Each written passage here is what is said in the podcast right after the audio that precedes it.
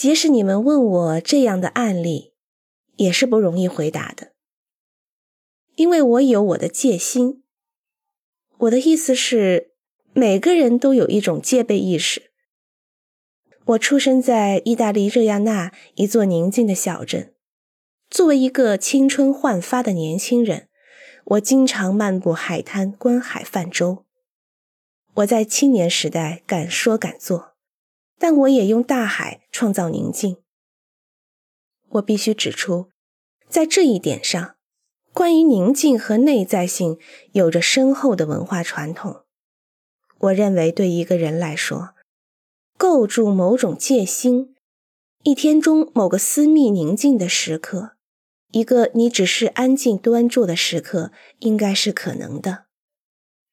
我通常一边安静端坐，一边抽着我自己做的小雪茄。不要去抽烟啊，大家！但可以像我常常做的那样去静思冥想。例如，我在巴黎有一个办公场所，距离蓬皮杜艺术中心很近，大概一百米左右，一个主要的办公所在地。我在那儿工作非常繁忙。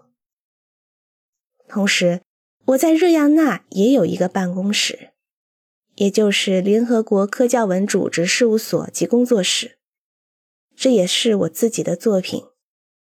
那是在一座山上，没有街道可以通到那里，人们只能使用小型电梯，就像一座孤岛一样，在冥冥之中的岛。而这在今天已经成为可能。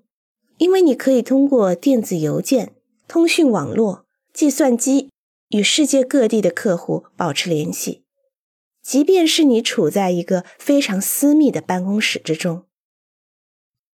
我会在余生像我年轻的时候，像你们现在那样，把我的私密性防卫到宁静时刻。这不仅仅是欧洲文化，其实更像日本文化。宁静时刻是一种反思和内省，我想你们应该保持它。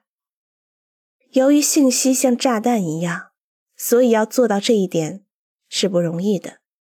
这就像一种全天候的、永不停息的河流。你们应该不时的保持清醒，去冥想，否则就会吃的太多，不消化了。